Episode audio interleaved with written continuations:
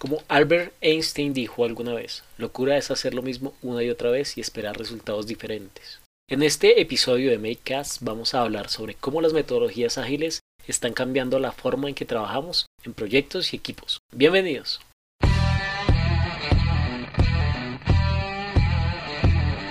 Hola Makers, este es un espacio donde hablaremos de emprendimiento e innovación desde el cero. En este podcast queremos compartir con ustedes información relevante para las pymes, entrevistas con emprendedores e invitados especiales, datos interesantes, coaching empresarial y relatos de vida. Bienvenidos.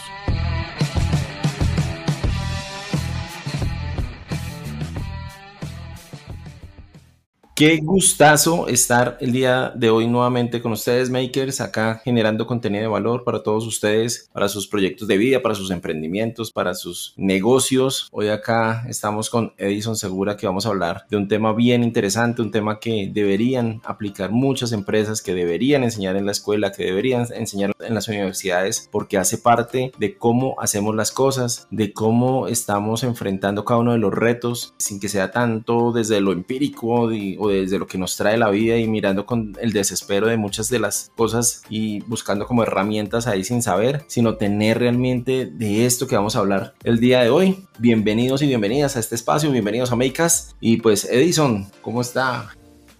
Hola, don Alexis contento de volver a estar en este espacio. doy la bienvenida a los makers a este nuevo episodio. Feliz de volver. No habíamos vuelto a hacer estos episodios en los que hablamos nosotros, sino siempre hemos tenido invitados especiales. Pero hoy vamos a traer un tema que le va a servir a cualquier persona, sea emprendedor, sea profesional, trabaje en gestión de proyectos o simplemente alguien que esté curioso por aprender. Y hoy vamos a adentrarnos en el emocionante mundo de las metodologías ágiles.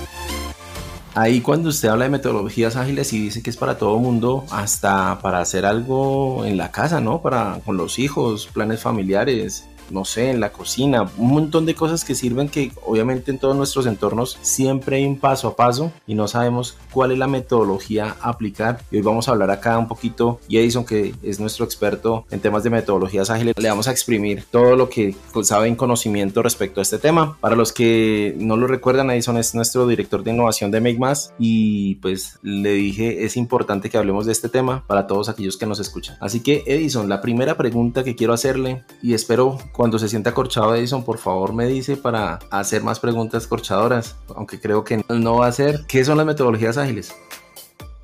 Pues las metodologías ágiles, Alexis, son una forma innovadora. Usted sabe que aquí en este canal hablamos es de innovación, de emprendimiento. Es una forma innovadora de gestionar proyectos que se basa en la colaboración, en la adaptación y en la entrega continua de valor. Y estas metodologías son muy útiles para enfrentar los desafíos y los cambios que se presentan pues día a día en el mundo actual, donde la tecnología y el mercado están avanzando y evolucionando a gran velocidad.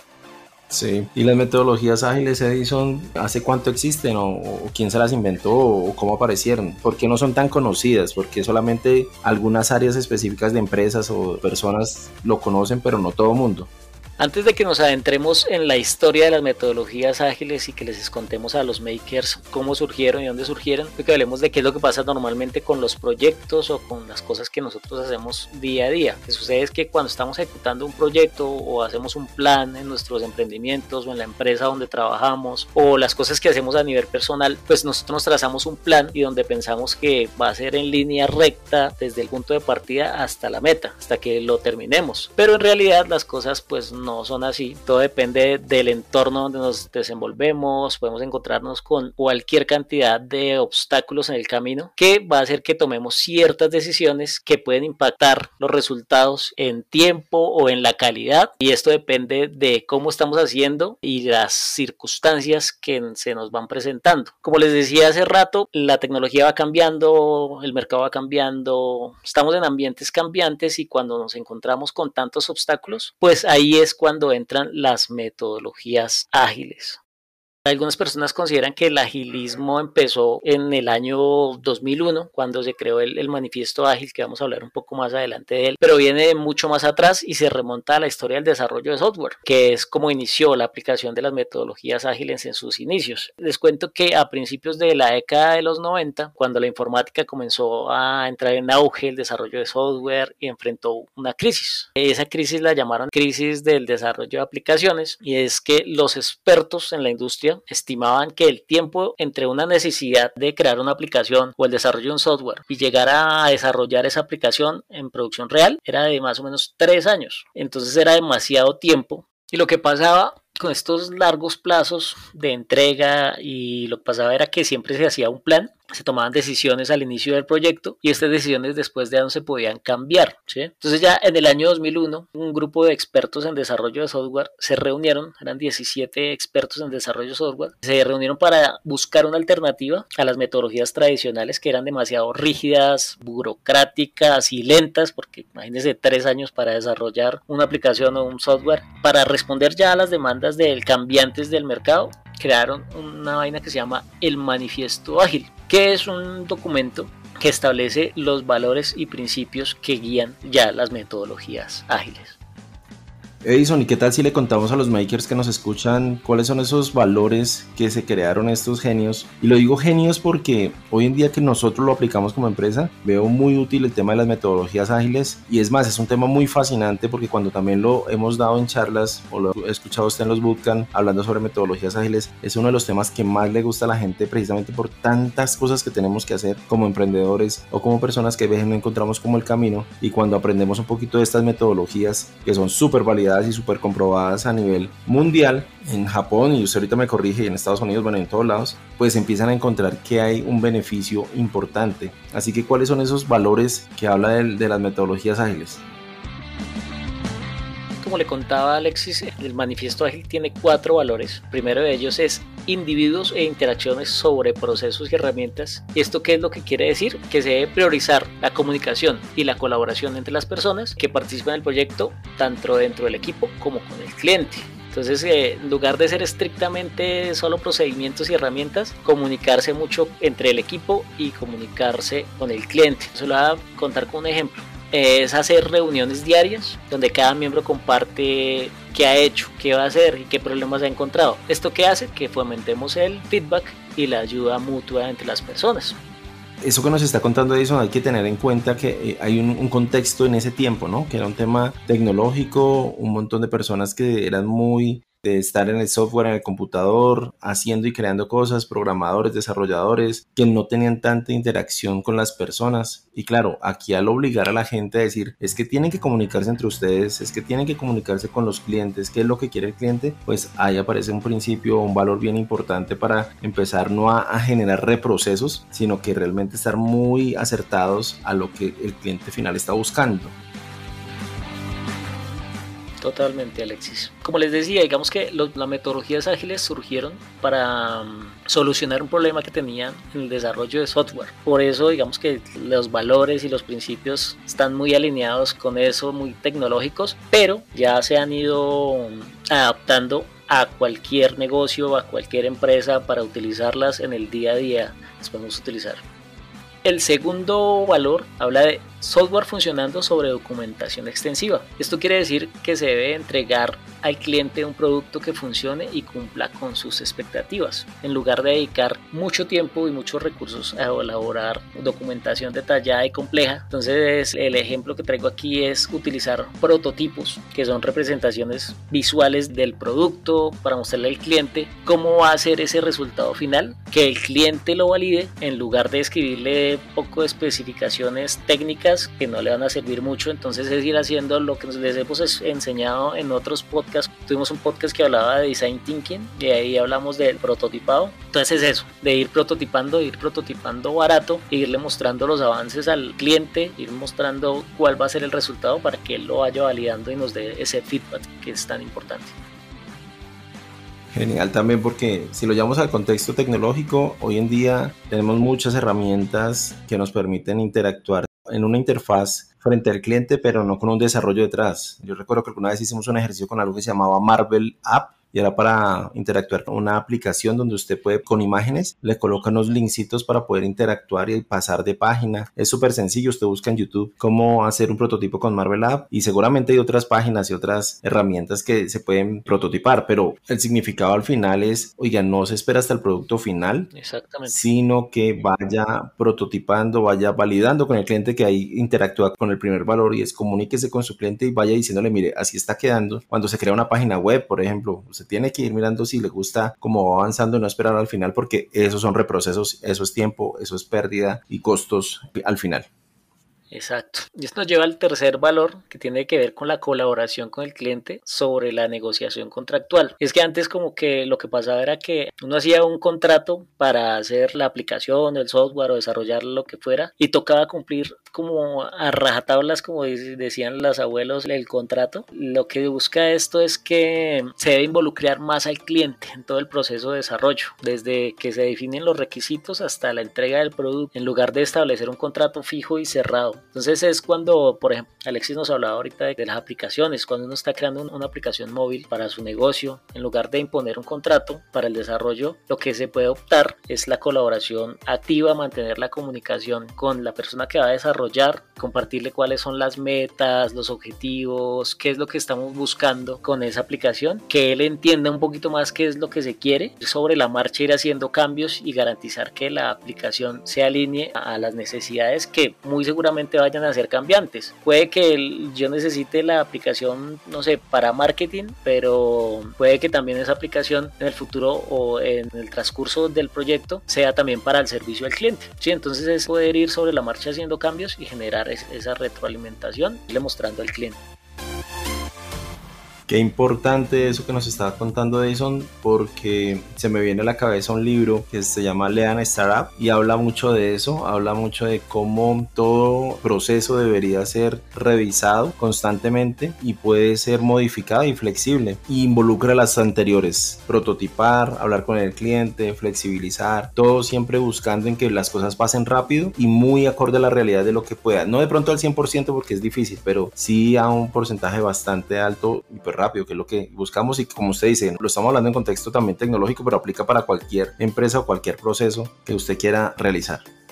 Correcto, Alexis cuarto valor, que tiene que ver mucho con los otros tres, digamos que los cuatro valores están muy alineados el uno con el otro, es respuesta ante el cambio sobre seguir un plan. Y lo que quiere decir esto es que se debe estar preparado para adaptarse a las circunstancias cambiantes del mercado, del cliente o del proyecto. En lugar de seguir el plan así rígido e inamovible, y se lo quiero contar con un ejemplo de la vida diaria que nos puede llegar a pasar es cuando planeamos de pronto un paseo, un viaje en carro, hacemos un plan con la ruta, de dónde vamos a parar, qué hoteles nos vamos a quedar. Sin embargo, durante el viaje de pronto nos damos cuenta que había atracciones más interesantes que las que habíamos presupuestado, que las que habíamos planeado y que las que habíamos planeado de pronto no eran tan chéveres o no cumplían las expectativas. Entonces lo que hacemos es ajustar la ruta a estas actividades en función de pues, las nuevas preferencias y lo que estamos descubriendo nuevamente. Esto es lo que busca este valor, podernos ajustar,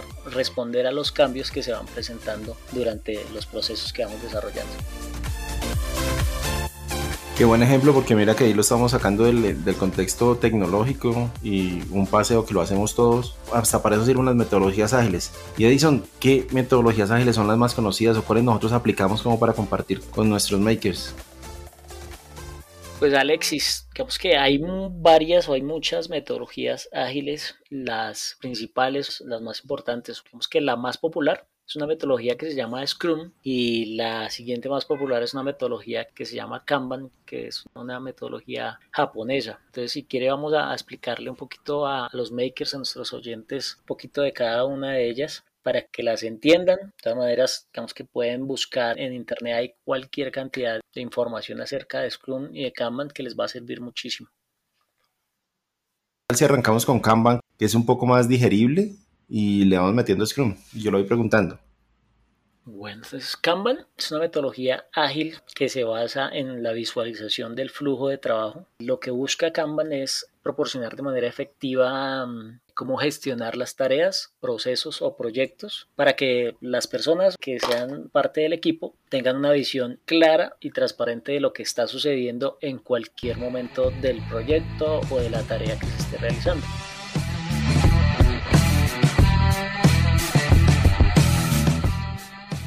Esta metodología me parece genial, nosotros la utilizamos un montón porque colocamos tareas y vamos diciendo en corto tiempo cómo vamos avanzando con las tareas y como qué retos tenemos y qué se está chuleando de una vez para ir sacando. Hay una serie súper chévere que Edison ahorita nos va a decir por dónde está, pero se llama Silicon Valley. No sé, Edison, si la recuerda, ¿esa, esa en qué plataforma está? Está como en... en HBO.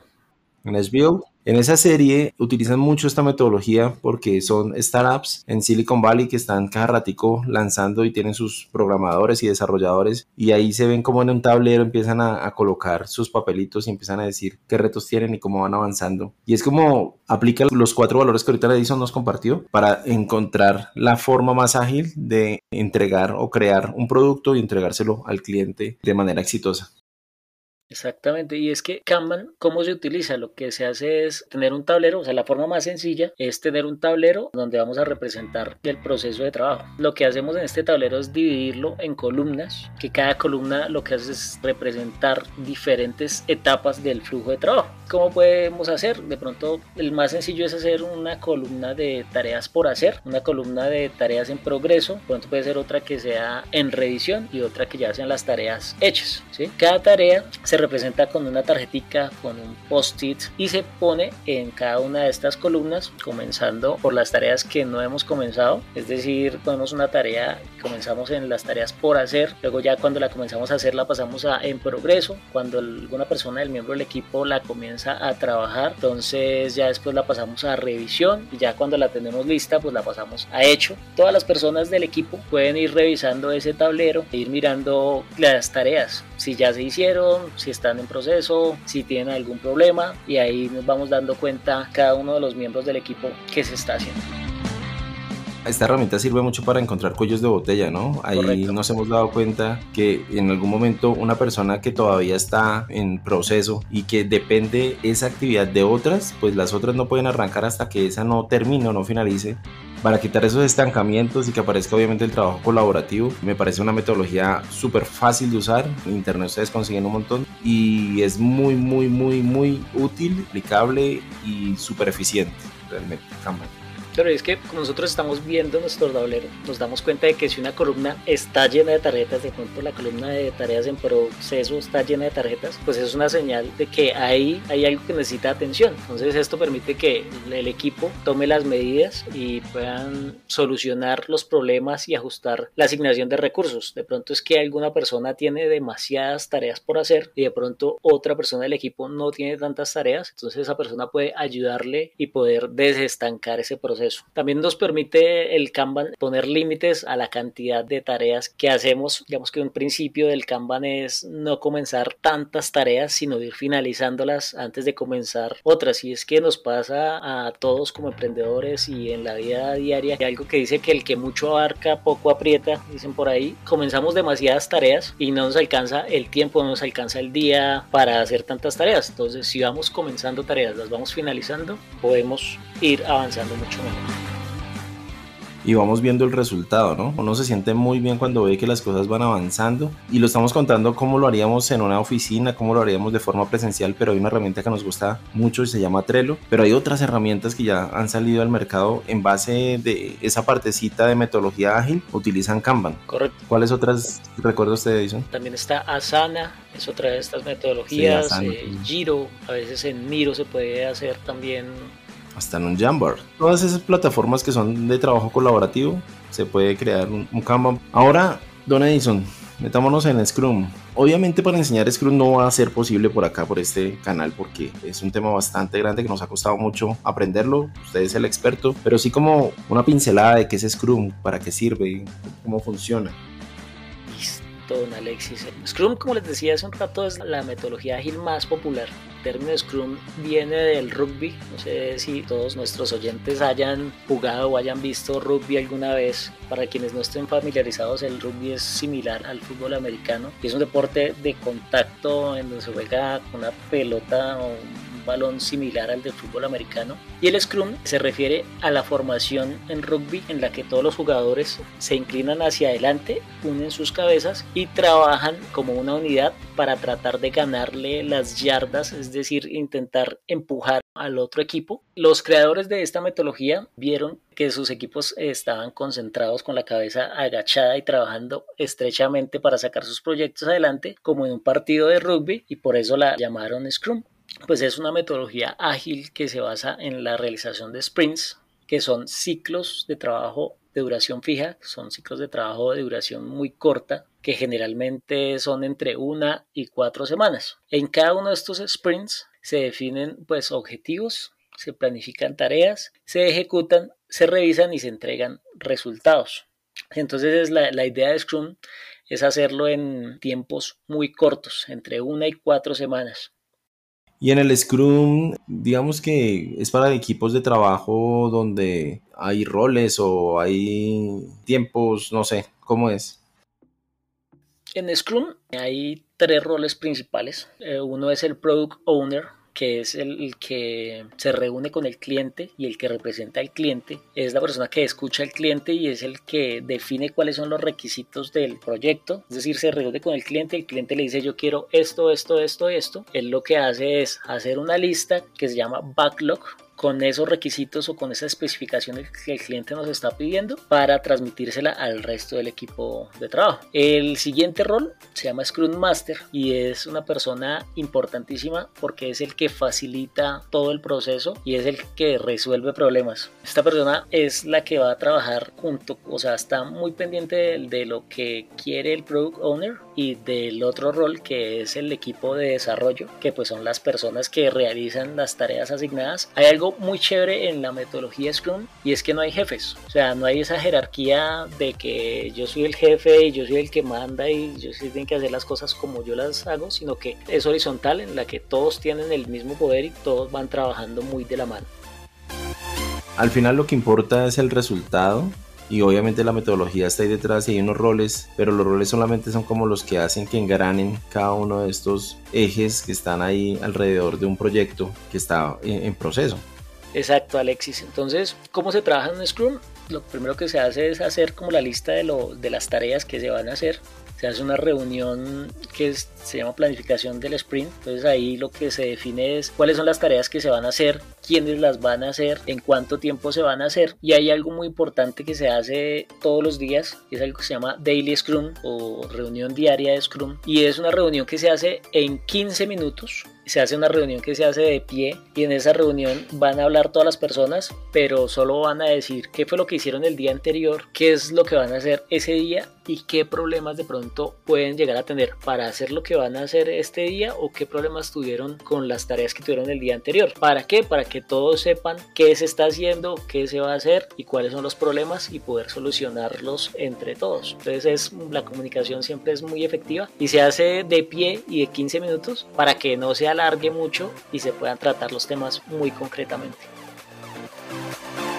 Excelente, Edison. Pues este tema, imagínense que la gente paga para certificarse en Scrum Master. Las universidades lo promueven, algunas instituciones técnicas también lo certifican y es porque es un tema bastante importante en las empresas. Usted, makers que nos está escuchando y si le pareció interesante este tema y puede certificarse, hace parte de un entorno profesional que están buscando en el mercado y es porque es de alto impacto.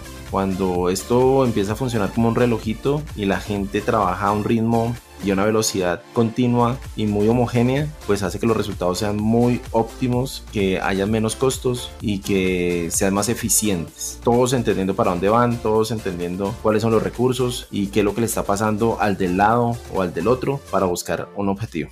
Alexis, Scrum es tan popular por eso, porque establece responsabilidades y roles muy claros para las personas integrantes del equipo y al mismo tiempo hace que trabajemos comunicándonos entre todos en conjunto. También fija las reuniones que son diarias, se entrega, se hace en cronograma y se entrega con las órdenes del día, los resultados, se puede ir prototipando también, validando el hecho de que sean en sprints tan cortos hace que podamos llegar a resultados mucho más fácilmente y mucho más ágil. También pues el, el, Scrum refuerza los valores que hablamos al principio para comenzar y experimentar cómo mejorar cada día. Y lo mejor es que podemos comenzar, si no queremos llevar todo lo que hace el Scrum, podemos comenzar a hacer las reuniones diarias con nuestro equipo de trabajo, preguntarles qué se hizo, qué se va a hacer, qué problemas se tienen para saber en qué se va avanzando. Ya con esas tres cositas ya empieza usted a ver el cambio en resultados, porque usted empieza a entender qué es lo que está pasando en su equipo de trabajo, en su entorno, así que genial. Edison, le tengo una mala noticia. Qué lástima porque tenemos que cortar acá este tema tan bueno y tan fascinante y de tan alto impacto para las personas que nos escuchan, para todos los makers. El formato que manejamos no nos permite ampliarnos un poquito más. Nos tocaría en otro episodio seguir profundizando esto de más metodologías ágiles porque tenemos Eisenhower, el Scamper. Bueno, hay un montón de metodologías que se utilizan en las grandes empresas para innovación y que cada uno tiene su contribución a cada una de las cosas que venimos desarrollando. Con estas dos que hablamos, pues son una introducción bien importante para todo esto de metodologías ágiles. Para todos aquellos que nos escuchan, recuerden seguirnos en nuestras redes sociales, arroba makemas.com, nuestra página de internet www.makemas.com. Edison, un placer, muchísimas gracias por compartir todo su conocimiento con los makers. Makers, no olviden dejarnos comentarios en nuestro canal sobre este episodio, sobre los demás episodios. Recuerden que tenemos episodios de emprendimiento, de innovación, de historias de vida y mucho contenido de valor que les va a servir. No olviden compartirlo con sus amigos, con sus familiares. Sigan nuestro canal, activen la campanita para que les avise cada vez que subimos un episodio de estos podcasts. Déjenos la calificación de 5 estrellas si les gusta nuestro contenido o déjenos la retroalimentación para poder mejorar este contenido y nos vemos en un próximo episodio Makers. Nos vemos Makers. Nos apasiona vibrar en la misma sintonía. Queremos estar más cerca de ustedes en estos espacios de aprendizaje. Síganos en nuestras redes sociales como arroba makemas.co. Visiten nuestra página web www.makemas.co y no olviden compartir con su amigo emprendedor.